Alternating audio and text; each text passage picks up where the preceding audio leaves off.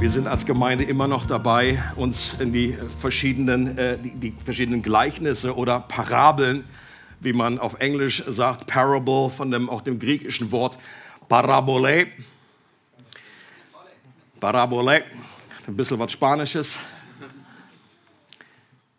Parabel, Gleichnisse mit der einfachen Definition, irdische Geschichten mit einer himmlischen Bedeutung.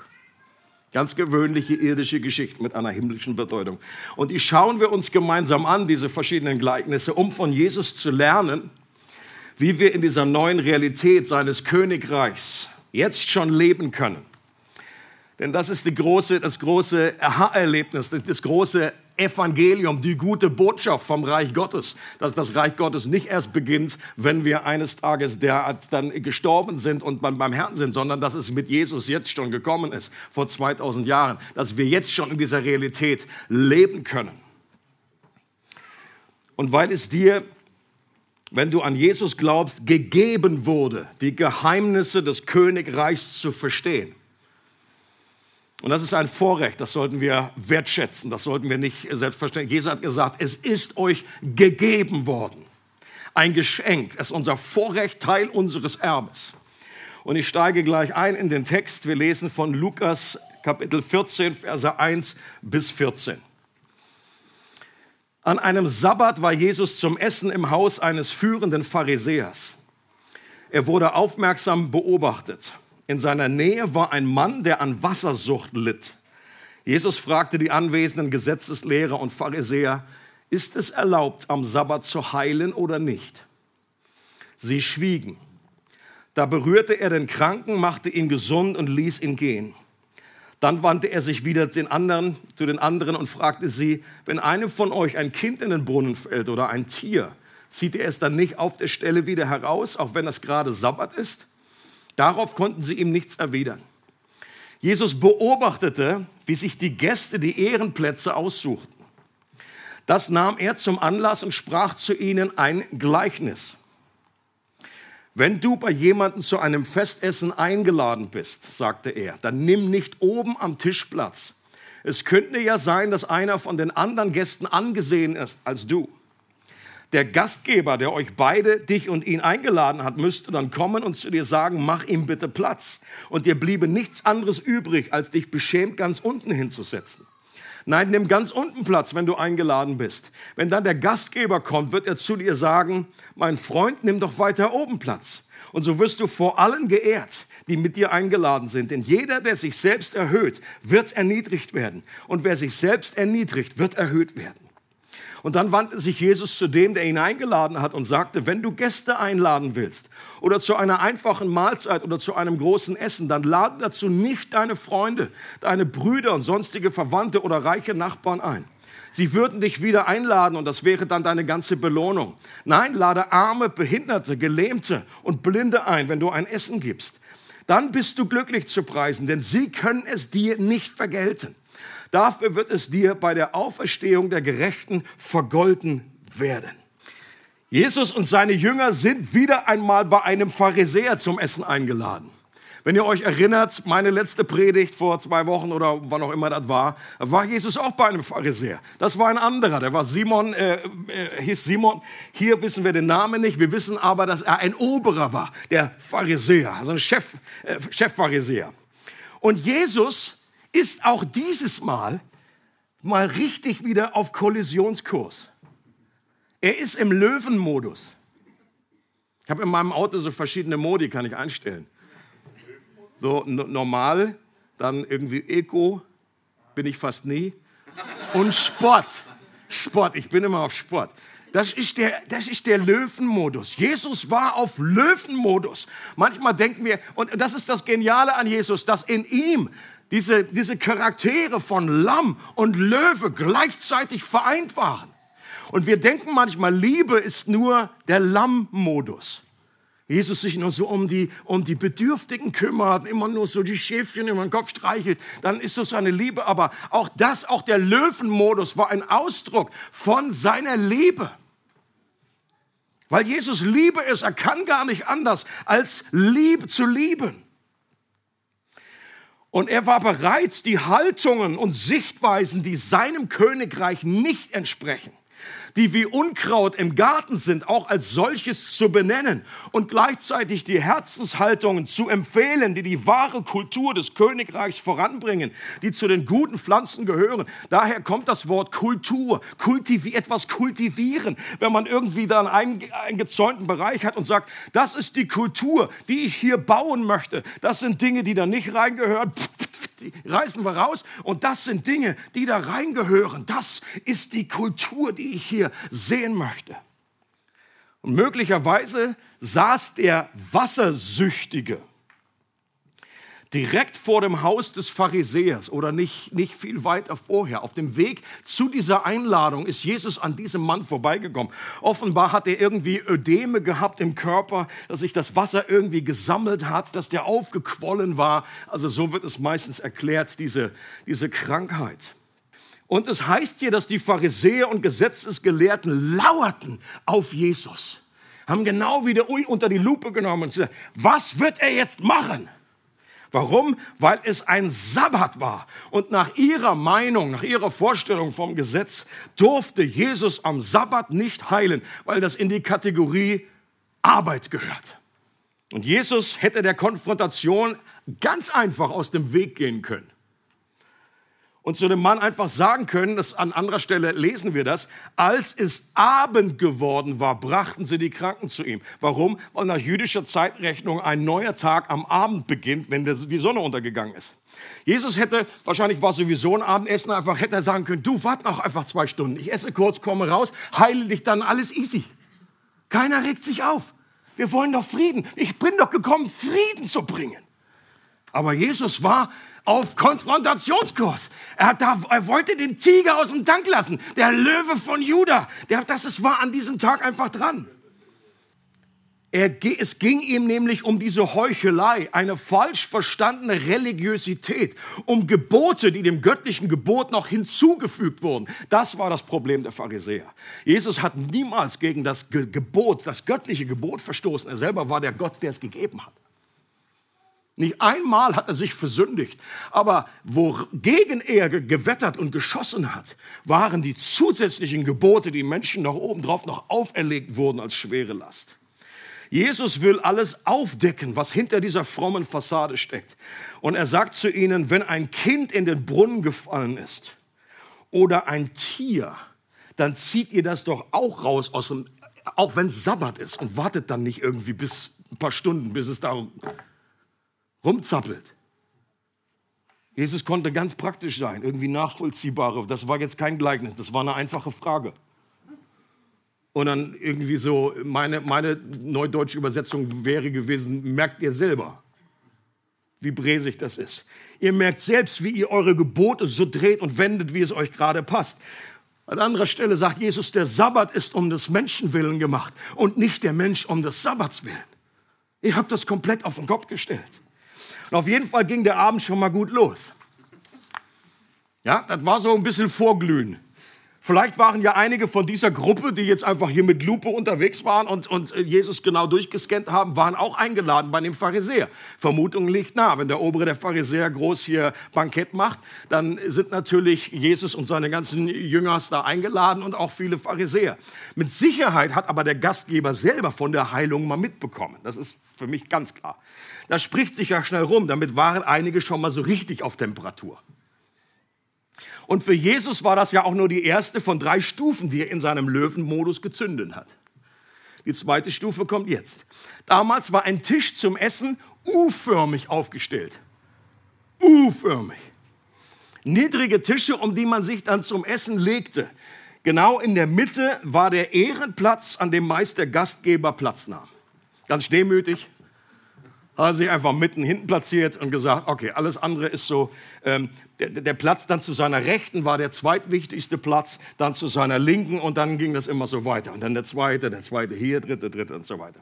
Und heutzutage kennen wir das Spielchen ja auch, dass wenn wir in einen Raum kommen, irgendwie eine Party eingeladen sind oder so, wir scannen mal ganz schnell so durch. Das geht oft, das, das brauchen wir gar keine besondere Gabe, das haben wir irgendwie. Wir haben das eingebaut. Ich jedenfalls, ich habe das eingebaut. Und wir scannen so die Leute durch, um dann einfach zu checken, so was sind hier die, die einflussreichen Leute, was sind interessante Leute, ähm, mit wem, wo möchte ich mich hinsetzen, mit wem möchte ich sprechen. Ach, der da, der, der nicht so. Ah, scannen wir so durch. Und in der damaligen Kultur, die noch stärker von Ehre geprägt war, war das noch wichtiger. Das Who is Who. Wen kenne ich? Mit wem bin ich zusammen? Neben wem darf ich liegen? Und Jesus beobachtete das Ganze. Jesus konnte die Leute auch mit einer Lupe durchscannen. Er konnte auch, die, die haben nicht nur ihn beobachtet, er hat auch sie beobachtet. Und dann hat Jesus Folgendes gedacht. Er denkt sich, hm, zu diesem Szenario hätte ich auch noch ein Gleichnis. Und die Jünger dachten bestimmt an der Stelle, oh Meister, bitte jetzt nicht schon wieder ein Gleichnis. Wir wollen einfach nur in Ruhe essen. Geht das? Äh, können wir die Stimmung jetzt bitte nicht noch mehr anheizen? Vielleicht hat sich Jesus äh, an der Stelle kurz zu Petrus rübergelehnt, als er diese Fragen in ihm und diese, diese Dinge in ihm aufstiegen äh, spürte und hat vielleicht zu ihm gesagt, das Reich, jetzt bin ich ein bisschen in the chosen Modus, ja, ich, ich, ich, ich extrapoliere aus dem, was hätte sein können, nicht was die Bibel genau sagt, aber was sehr gut möglich wäre. Jesus sagt, das Reich Gottes Petrus besteht nicht in Essen und Trinken Petrus, ja, ja, ja, ist klar, ist klar. Sondern in Gerechtigkeit, in Frieden und in Freude im Heiligen Geist. Ich möchte, dass Menschen verstehen, was in mein Königreich gehört und was nicht. Und dazu bin ich bereit, auch das zu konfrontieren, was gegen diese Gerechtigkeit, was gegen diesen Frieden und gegen diese Freude verstößt. Selbst auf die Gefahr hin, dass das Essen ausfällt und wir uns hier unbeliebt machen. Es gibt einen schönen Satz, der, der heißt in The Chosen, der sagt Jesus, sometimes you gotta stir up the water. Auf Deutsch, manchmal muss man das Wasser etwas aufwühlen. Sometimes you gotta stir up the water. Und Jesus war mittendrin in seinem Löwenmodus. Und genau das sollte noch passieren. Jesus hätte an der Stelle ja auch nichts sagen können. Aber manchmal muss man den falschen Frieden stören, um den echten Frieden zu bringen. Und dieses Gleichnis richtet Jesus an alle Gäste, an alle Pharisäer, die sicherlich eingeladen waren und auch an die Jünger. Und dieses Gleichnis ist auch nicht sonderlich schwer zu verstehen. Da braucht man jetzt nicht eine ganze Predigtserie, sondern, oh, was meint Jesus jetzt einfach nicht da vorne hinsetzen und dann einfach da unten hin und wieder nach oben und so weiter. Das hat irgendwie jeder verstanden. Da ist auch nicht so ein tiefes Geheimnis drin, dass man denkt, boah, Alter, da brauche ich 50 Kommentare und die, ich glaube, da fühlten sich alle ertappt und angesprochen, die bei diesem Wettlauf um den besten Ehrenplatz mitgemacht haben. Und haben einfach ganz verschämt auf ihre Füße geguckt. Diejenigen, die schon erfolgreich einen Platz ergattert hatten, so wie der gute Deutsche, der um 5 Uhr morgens seine Liga im, äh, im Pool auf Malle reserviert. Aber selbst diejenigen fühlten sich angesprochen, die nicht so erfolgreich waren, aber dasselbe Ziel im Herzen hatten die sagen, Mensch, Menno, der war einfach schneller als ich, der ist einfach früher gekommen, jetzt liegt der, die Bratze da. So ein Szenario eines Festessens, vielleicht bei einer großen Hochzeit, können wir uns ja auch sehr gut vorstellen. Ihr habt ja schon genügend Hochzeiten mitgemacht, vielleicht mehr als ihr alle. Liegt in der Natur der, der Sache. Und jeder kann sich schmerzhaft vorstellen, wie es sich anfühlen muss, wenn man sich an den Tisch des Brautpaares gesetzt hat und dann kommt der Bräutigam oder die Braut und muss uns sagen, dass wir doch bitte den Platz räumen müssen, weil der eine Onkel, der jetzt doch noch irgendwie verspätet im Stau stand und jetzt noch gekommen ist, weil der jetzt einfach da sitzt. Und wir äh, müssen dann einfach neuen Platz, weil die anderen Plätze schon alle belegt sind, sind wir dann irgendwann am Kindertisch. Haben meine Frau und ich auch schon erlebt.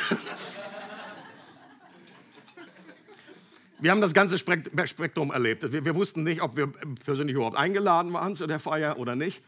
Wir haben äh, erlebt, dass äh, Feier äh, wir wirklich dann einfach bei den, bei den Kindern mit und allen, die man irgendwie nicht zuordnen konnte. Weil sie nicht wussten, was sie mit dem Pastor anstellen. Und es ist ja auch auf, auf, auf, auf, Hochzeiten oft so, dass einfach, wenn dann einfach nicht so der typisch fromme Kuchen ist, dann einfach, im Gottesdienst ist ja noch okay, aber hinterher wirst du gemieden wie die Pest. Als, als, als würdest du riechen, ja? So, als hättest du zehn, zehn Knoblauch gefressen und irgendwie keiner will irgendwie sich mit dir noch unterhalten, ja? Und dann sitzt du da einfach dann mit den Kindern. Nicht, dass es schlimm wäre, bei den Kindern zu sitzen, aber für denjenigen, der unbedingt vorne sitzen möchte, für den ist es schlimm. Weil die meistens irgendwie noch fast im anderen Raum sind mit Live-Übertragung und so. Und wie peinlich und beschämend ist das, wenn das von allen Gästen geschieht. wenn alle das mitbekommen. Der Wolfi saß doch gerade noch hier. Wo ist denn der jetzt hin?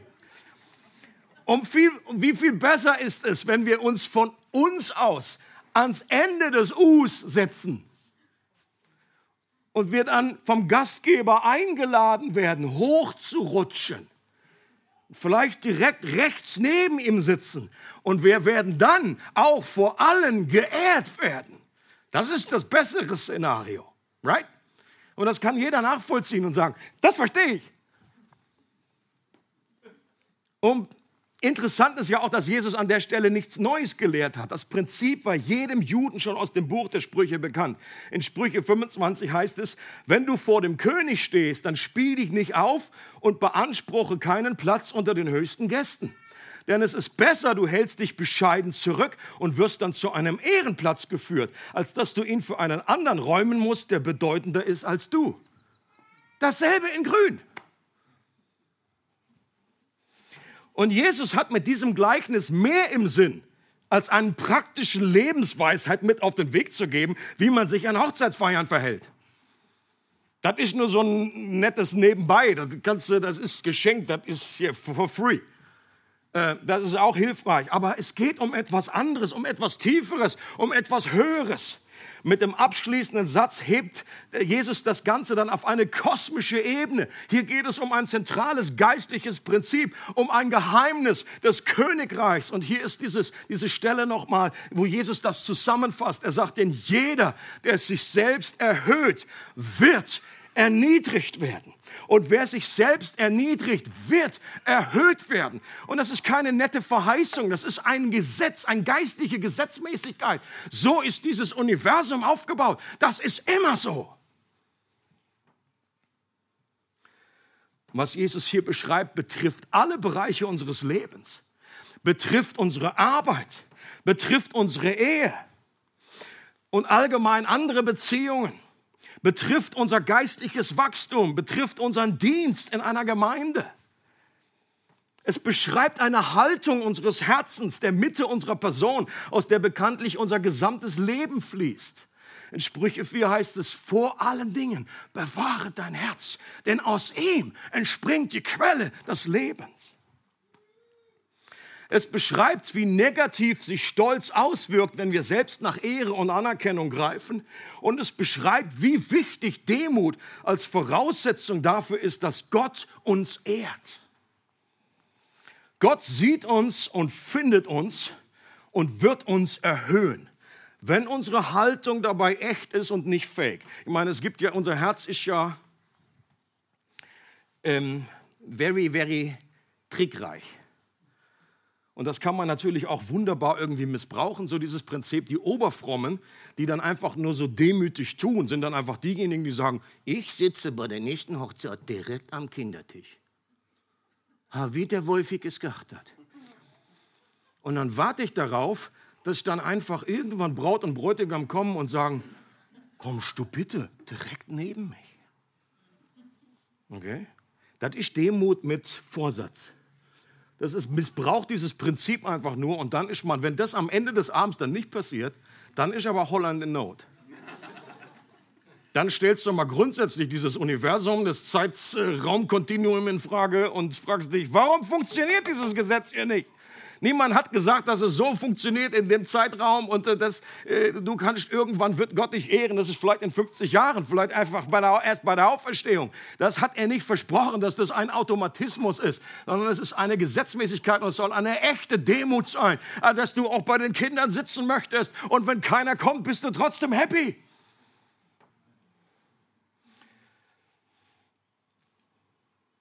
Und es beschreibt eben wie, wie diese, diese Gesetzmäßigkeiten von Demut und Stolz in unserem Herzen funktionieren und wie sie vorhanden sind. Dass wir im Reich Gottes zur Größe herabsteigen und dass Stolz immer vor dem Fall kommt. Wir müssen uns und unsere Gaben nicht selbst promoten. Das ist das, was Jesus hier sagt. Wir müssen uns nicht selber loben und sollten das auch nicht tun. Das macht uns auch nicht wahnsinnig attraktiv. Jemand, der sich irgendwie selber immer irgendwie in den Mittelpunkt stellt und sagt, boah, so Fishing for Compliments, das kennen wir alle, oder sich so irgendwie innerlich immer äh, oder auch äußerlich dann auf die Schulter klopft. Und wir müssen nicht selber krampfhaft um Anerkennung und Ehre bemüht sein. Wenn wir Gott kennen, haben wir den, der schon für uns ist, der uns schon maximal liebt, der schon gesagt, der schon seinen Sohn geschenkt hat für uns. Echte Demut blinkt auf Gottes Radar unwiderstehlich auf. Auch wenn Menschen dich nicht sehen. Gott sieht und findet dich und er wird dich erhöhen. Wenn du wirklich immer wieder in Demut lebst und dich selber erniedrigst, wirst du irgendwann erhöht werden. Es muss also nicht gerangelt werden, auch in Gemeinden nicht. Ich sage, oh, ich will auch mal hier auf die Bühne. Wieso werde ich eigentlich nicht gefragt? Oder in irgendeinem anderen Bereich, ob das irgendwie eine Mitarbeit, Leiterschaft ist. Leute, wir brauchen das, es braucht keine Angst zu haben. Gott sieht dich, er weiß, was er dir geschenkt hat. Und wenn du in Demut lebst, dann wirst du dort hineinwachsen für das, was Gott dich berufen hat. C.S. Lewis hat Folgendes gesagt. Jemand hat gesagt, Mensch, bei der Hochzeit, äh, bei, der Hochzeit, bei der, bei der Beerdigung kam gar kein C.S. Lewis-Zitat. Er hat gesagt, das stimmt eigentlich, das ist äh, schlimm, deswegen füge ich jetzt hier noch welche äh, an. C.S. Lewis, nach Auffassung der größten Kirchenväter ist der Hochmut, der Stolz die schlimmste aller Sünden, das Böse an sich. Unkeuschheit, Jezorn, Habgier, Trunksucht und ähnliches sind im Vergleich zu ihr nur Mückenstiche. Das wäre auch ein schönes Zitat für den Kühlschrank. Ich glaube, da muss man auch wirklich tiefer drüber nachsinnen. Ich finde, wenn ich das so einfach mal so durchlese, dann sage ich, pff, ich finde grundsätzlich gut, was C.S. Lewis sagt, aber die Frage ist nicht, ob ich es gut finde, die Frage ist, ob er recht hat. Die Frage ist, ist Stolz wirklich irgendwie fast eine andere Ebene? Ist das wirklich die Ur, das Ursünde? Die noch mal schlimmer ist als vielleicht andere Früchte von, von Sünde. Stolz hat zwei Ausprägungen, die wie die zwei Seiten einer einzigen Medaille sind. Das eine ist der Hochmut und das andere ist die Minderwertigkeit. Beides ist Stolz. Hochmut und Minderwertigkeit. Hochmut ist Stolz im Herzen des Starken und Minderwertigkeit ist Stolz im Herzen des Schwachen. Der eine hat die Ressourcen, der hat die Fähigkeiten, um seine Stärke auszuleben, und der andere hat sie nicht und er möchte einfach dahin, fühlt sich minderwertig. Aber Hochmütige und Minderwertige konzentrieren sich nur auf sich selbst, drehen sich um sich selbst, beschäftigen sich und vergleichen sich ständig mit anderen. Beides ist Ausdruck des Stolzes. Und das Fatale am Stolz im Unterschied zu anderen Sünden ist, dass wir ihn selbst kaum bemerken. Okay? In meiner Ehebruch ist das du mit, wenn du die Ehe gebrochen hast. Da sagt keiner so, pff, Alter, das habe ich gar nicht gemerkt.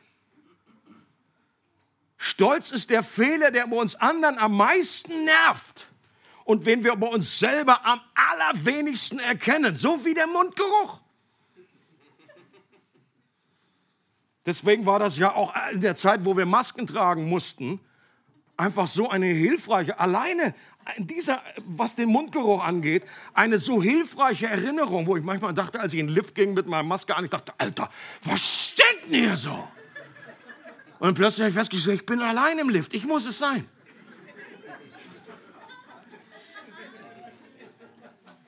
Ohne Maske wäre mir das nie aufgefallen. Ich habe nur gesagt, Herr, erbarme dich meiner und der anderen. Stolz macht blind. Vielleicht hast du bei dem Begriff, während ich das gesagt habe, Stolz und so weiter, Hochmut, sofort an einige hier im Raum gedacht, die das Thema unbedingt mal wieder hören sollten. Und einfach gesagt haben, boah, ich bin so dankbar. Ich versuche ja meinem Partner das schon seit wie vielen Jahren irgendwie beizubringen. Please preach to him, please, please, äh, mach bitte, mach Löwenmodus, mach Sportmodus, mach alles, was du brauchst. Aber bitte hilf ihm zu verstehen. Aber du hast dabei nicht unbedingt an dich selber gedacht. Wer von sich meint, er sei nicht stolz, der beweist nur, dass er tatsächlich stolz ist.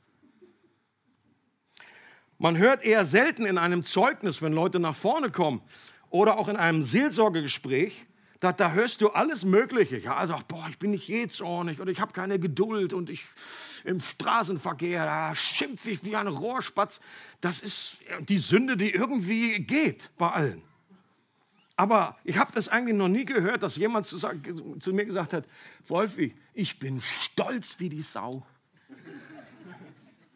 Ich bin einfach so ein, ich bin so stolz, ich bin die stolzeste Person im Universum, die ich kenne. Bitte hilf mir.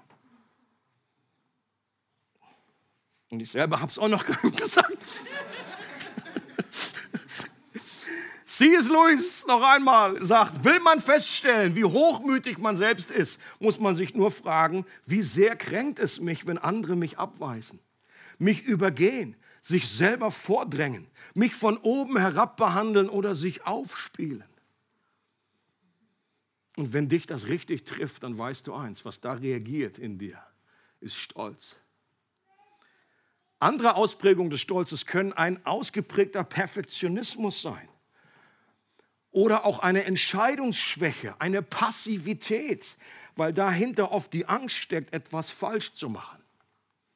Oder ein übertriebenes sich Sorgen oder eine Gebetslosigkeit ist sehr oft das Zeichen für Stolz, weil dahinter oft eine gelebte Unabhängigkeit steckt, dass wir Dinge letztendlich selber in der Hand behalten wollen und selbst irgendwie alles wuppen wollen. Deswegen beten wir nicht. Gebetslosigkeit ist gelebter Atheismus.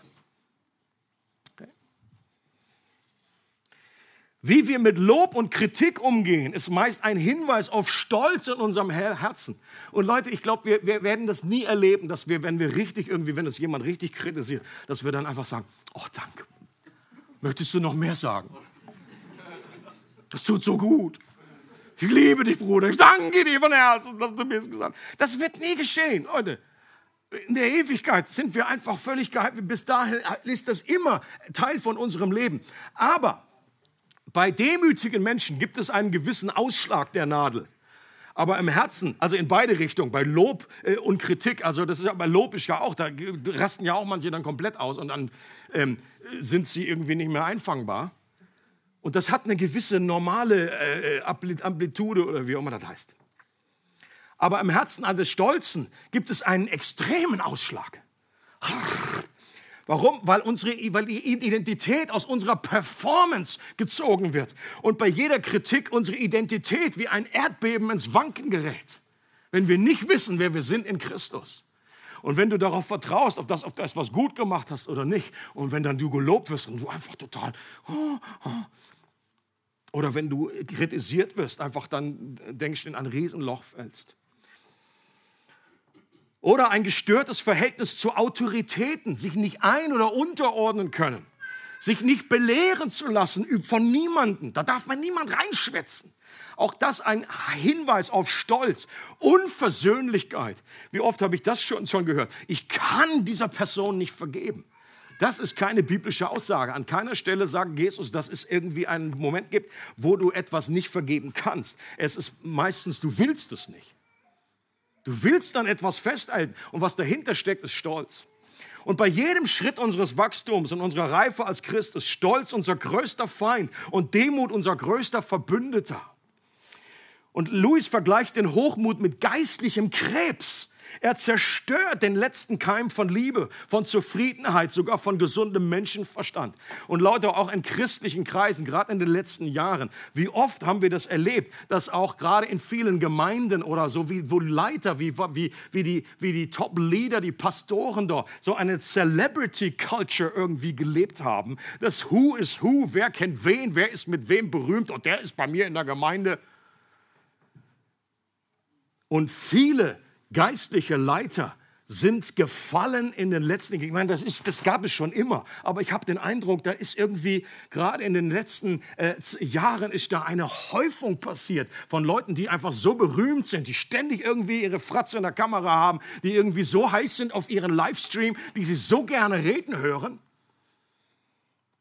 dass sie nicht mehr, dass sie irgendwann kippt das Ganze und ganze Leiter mussten irgendwie, äh, haben ihren, ihren Dienst gegen die Wand gefahren. Ganze Netzwerke, ganze Gemeinden äh, sind runtergefahren und sind in Verruf gekommen. Und das ist so schmerzhaft, so traurig zu erleben, wie etwas, das über Jahre aufgebaut ist, das so viel Frucht gebracht hat, wie da die Einrissbirne kommt und wie etwas zum Fall kommt. Und was meistens, meistens nur 99 Prozent dahinter steckt, ist dieser Hochmut, der vor dem Fall kommt. Wer sich selbst erhöht, wird irgendwann erniedrigt werden. Das ist wie das Amen in der Kirche. Aber genauso andersrum hoffnungsvoll. Wer sich selbst erniedrigt, wird erhöht werden. Und interessant ist ja, dass Jesus sagt, dass die Initiative zur Demut bei uns liegt. Wer sich selbst erniedrigt, du kannst den Ball anschieben. Wir sollten nicht darauf warten, dass Gott uns erniedrigt, uns demütigt.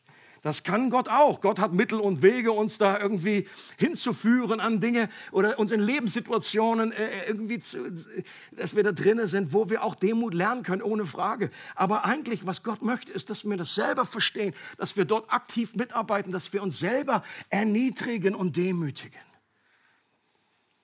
Oder an anderer Stelle heißt es, alle aber umkleidet euch mit Demut, 1. Petrus 5. Petrus sagt, macht ihr das und kleidet dich mit Demut oder demütigt euch unter die mächtige Hand Gottes, damit er euch erhöhe zur rechten Zeit. Und Demut ist nicht etwas, was von alleine kommt sondern da müssen wir wirklich auch aktive Schritte zu beitragen. Und die Frage ist an der Stelle, habe ich, hast du eine Strategie, durch die wir regelmäßig Stolz, Schwächen und Demut kultivieren in unserem Leben? Wenn das so stimmt, wenn wir das verstanden haben, wenn das, wenn das nur ansatzweise stimmt, was Jesus hier sagt, und äh, äh diese, wenn wir diese Wichtigkeit verstanden haben, das ist nicht so ein Nebenschauplatz, ist, ach gut, kann man auch mal drüber reden, Demut und Stolz, Pff, ist aber nicht so zentral. Ja, das ist super zentral. Und wenn das stimmt, dann sollten wir eine Strategie haben. Dann sollten wir irgendwie wissen, okay, hier bin ich dran an Dingen, hier bin ich mir eigentlich dessen bewusst, äh, wo ich immer wieder die, diese, diese Neigung nachgehe, irgendwie mich selber irgendwie in den Mittelpunkt zu stellen. Und hast du etwas, was dem entgegenwirkt? Wie dem größten Feind unseres geistlichen Lebens Stolz den Kampf ansagen und unserem größten Verbündeten und Freund der Demut, wie wir sie suchen und umarmen. Und das, das beste Gegenmittel, wie könnte es anders sein, ist das Evangelium der Gnade Jesu Christi weil das die Antwort ist auf fast alle Fragen. Das the Gospel, das Evangelium der Gnade ist das beste Heilmittel gegen den Krebs des Stolzes, gegen jede Hochmut, gegen jede Minderwertigkeit.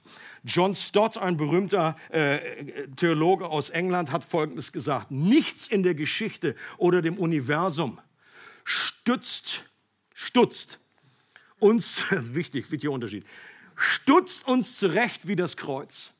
Wir alle haben eine überhöhte Sicht von uns selbst, besonders in der Selbstgerechtigkeit, bis wir einen Ort namens Golgatha besucht haben. Dort am Fuß des Kreuzes schrumpfen wir auf unsere wahre Größe. Und das finde ich wunderbar ausgedrückt das Kreuz als Zentrum, als größter Ausdruck der Herrlichkeit dieses Evangeliums der Gnade. Wir kommen zum Kreuz und dort erleben wir zweierlei. Wir, wir werden zurückgestutzt auf unsere wahre Größe. Es wird klar werden, ich bin nicht der große Ich bin, sondern er ist der große Ich bin und ich bin der große Ich bin's nicht. Wir erleben Gott, wie er wirklich ist und wie wir wirklich sind. Diese richtige Erkenntnis nennt man Demut und wir werden einfach gedemütigt in unserer wahren Größe und gleichzeitig werden wir durch die Liebe Gottes, weil wir auf das schauen, was Jesus für uns getan hat, werden wir er, er, ermutigt und werden auferbaut und werden erhöht werden durch das, was Jesus getan hat. Das geschieht beides zur selben Zeit. Oder auch die berühmte Stelle in, aus, aus Petrus, 1. Petrus 5. Demütigt euch unter die gewaltige Hand Gottes. Wie geht es dort weiter? Partizip. Indem ihr eure Sorgen auf ihn werft. Also ein ganz praktisches Hilfsmittel, um sich zu demütigen, um sich zu erniedrigen, ist Sorgen abzugeben. Klingt super, hat jeder Christ schon mal gehört. Da sagt jetzt keiner, pff, wo steht das denn?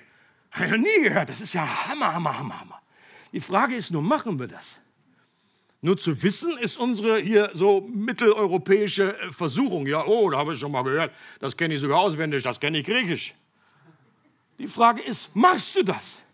Oder so ein anderes, so ein typisches, typische Wortfloskel oft, die ich höre, so in christlichen Kreisen, die ich selber schon gesagt habe, ist einfach, einfach, wir schauen einfach auf das Kreuz. Wir schauen auf das Kreuz oder wir bringen diese Sache zum Kreuz. Und ich sage dann immer, okay, wie mache ich das? Was heißt das? Was heißt das? Bringe ich da, liegen am Ende vom Gottesdienst da irgendwie, bei uns ist ja das Kreuz da hinten irgendwie, weil hier, so. Wir sind dabei, das irgendwie zu korrigieren. Wir sind dabei, das zu korrigieren, Freunde, glaubt mir. Ähm, nur selbst wenn es dann wieder hier vorne steht, dann liegen doch nicht am Ende vom Gottesdienst irgendwie sagt, bring das zum Kreuz, bring das zum Kreuz. Es liegen dann irgendwelche kleine Päckchen da, irgendwie kleine Noten, Notizen oder so. Das macht man ja manchmal so. Aber was bedeutet das? Was bedeutet das, Dinge zum Kreuz zu bringen? Auf das Kreuz zu schauen. Was bedeutet das? Es bedeutet zum Beispiel, dass wir im Glauben zu Ende denken, was Jesus am Kreuz getan hat. Dass wir einerseits sehen, es stand so schlimm um mich, dass ich dass Jesus da an meiner Stelle sterben musste und gleichzeitig bin ich so geliebt, dass Jesus das für mich getan hat. Das bedeutet theologisch zu Ende denken und gleichzeitig erniedrigt und gleichzeitig erhöht zu werden. Oder wenn es heißt, wenn, äh, wie, wie, Paulus dann in Römer 8 äh, äh, argumentiert, wenn Gott für uns ist, wer kann dann gegen uns sein? Er, der seinen eigenen Sohn nicht verschont hat, sondern ihn für uns alle hingegeben hat, wie sollte er uns dann mit ihm, in ihm nicht auch alles schenken? Leute, und das bedeutet theologisch im Glauben aufs Kreuz zu schauen und zu wissen, meine Güte, wenn ich mich sorge und dann auf das Kreuz schaue, auf das Jesus dort hängt, und für mich gestorben ist, dann weiß ich, wenn Gott dieses ultimative große Geschenk gemacht hat, wie kann es sein, dass er mir in kleineren Dingen jetzt nicht eben auch hilft und beisteht? Und das heißt, in dem Moment durch den Glauben Sorge bei ihm abzugeben, weil ich überzeugt bin, Gott sorgt für mich. Er kennt das, er weiß um mich, um meine Situation. Und ich finde auch schön, wie Chris Valentin das ausdrückt. Die Gnade Gottes demütigt einen Menschen, ohne ihn abzuwerten. Und sie erhöht ihn, ohne ihn aufzublähen. Und ein gesundes Ego haben wir dann, wenn das Ego nicht ständig die Aufmerksamkeit auf sich selbst zieht, sondern wir durch Selbstvergessenheit befreit sind und Gott uns anderen und wir uns Gott und anderen zuwenden können. Ich sage immer, das, ich bringe immer dieses Bild von ähm, ein gesunder C ist der C, den du nicht merkst. Right? Also ich wache da nicht jeden Morgen auf und sage, oh, zähle durch, eins, zwei, drei, vier, fünf, sechs, sieben, zehn sondern ich laufe einfach durch den Tag und ich merke noch nicht mehr. Der C fühlt sich vielleicht irgendwie auch nicht gerade wertgeschätzt oder whatever, aber I don't care. Er ist einfach mein C und er macht das, was er machen soll. Aber wenn der mal irgendwie entzündet ist oder wenn ich mal wieder am Nagel gepult habe, der wächst da rein, der Oschi, dann merke ich den. Und genauso ist es mit unserer Seele. Wir sind dann am gesündesten, wir sind dann am demütigsten, wenn wir uns selber nicht wahrnehmen. Wahre Demut, deswegen sagt das berühmte äh, Zitat, wahre Demut bedeutet nicht weniger von sich zu denken, sondern weniger an sich zu denken. Und eine Übung, die ich mir selber immer wieder mal vornehme, ist, in Gesprächen mehr Fragen zu stellen. Oder ganz ehrlich, ich, ich bin noch nicht besonders weit gekommen. Und ich merke, wie schnell mir das geht, wenn ich ich stelle eine Frage, ich glaube, das schaffe ich. Und dann beantwortet die Person was und dann dauert das nicht lange, irgendwie, irgendwie so ein besonderes Thema und so weiter. Ja, das kenne ich auch. Und dann geht's los. Laberababa. Und dann erzähle ich einfach eine halbe Stunde für etwas, was sie gar nicht gefragt haben. Man könnte sagen, eine typische Predigerkrankheit.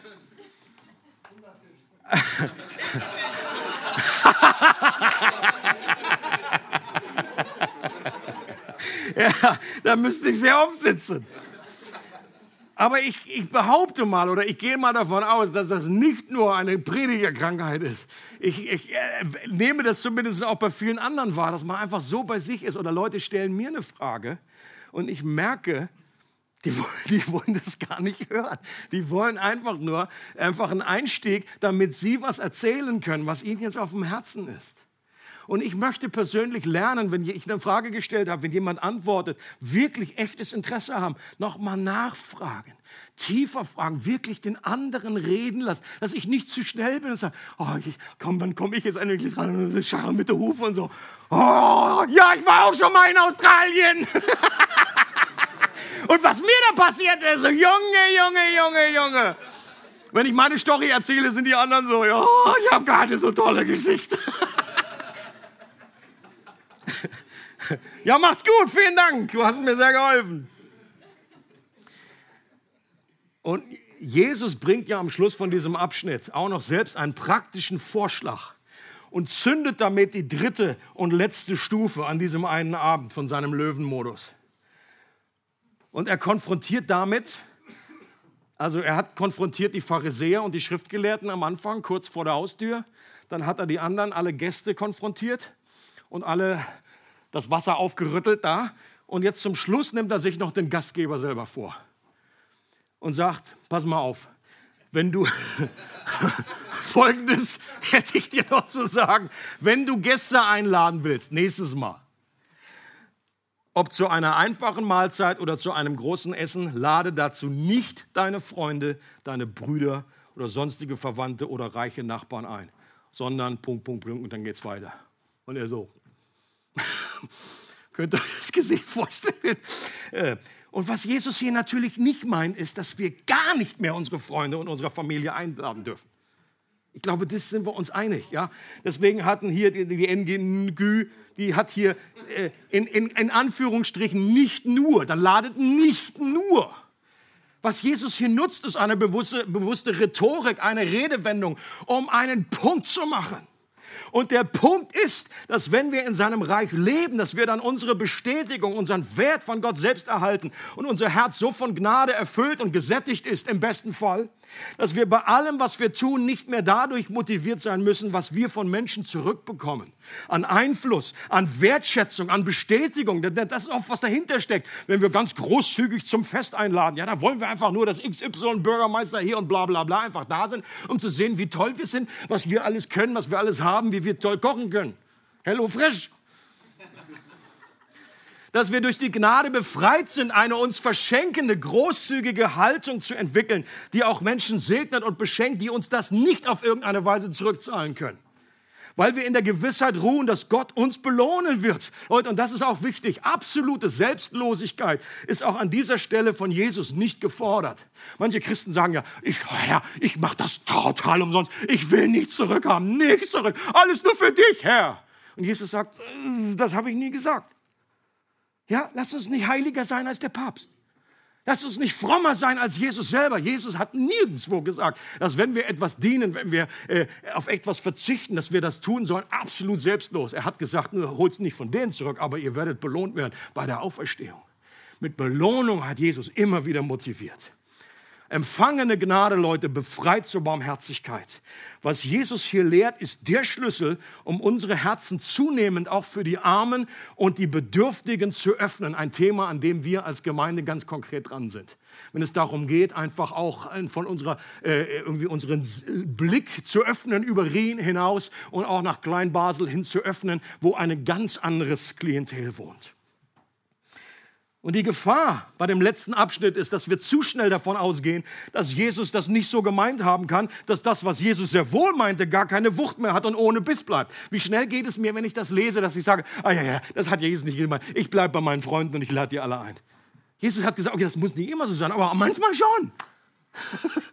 und dann ist es irgendwie, haben wir es irgendwie alles so durchgewunken und dann ist es gar nicht mehr, äh, gar nichts mehr Konkretes eine konkrete, praktische, von Jesus empfohlene Anwendung für seine Nachfolger, den Weg der Demut zu beschreiten, ist Gelegenheiten zu schaffen, in denen wir Menschen beschenken, die uns das nicht in irgendeiner Form direkt zurückzahlen können.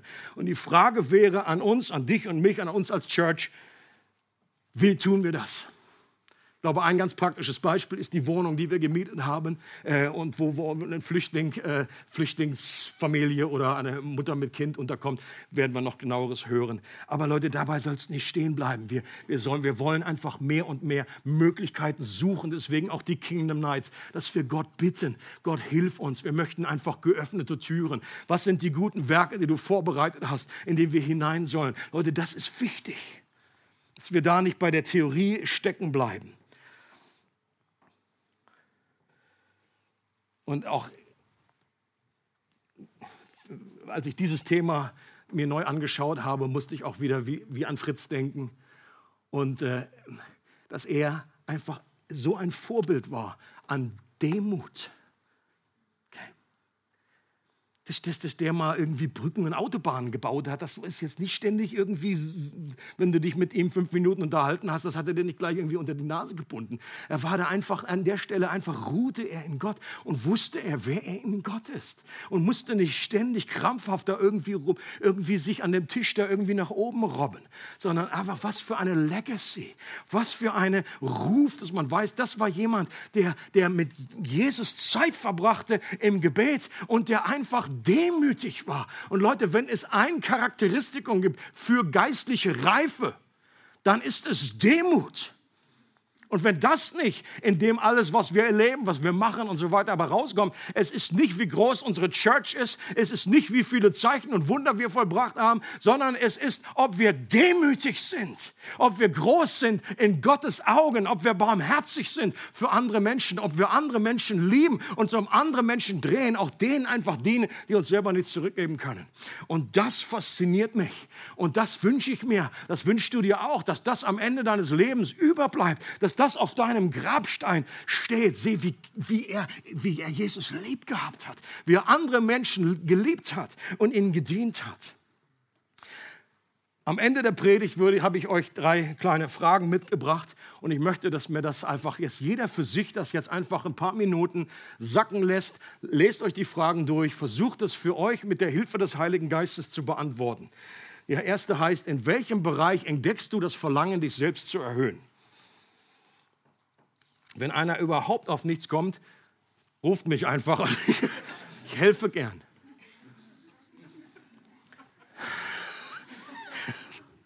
Schapas.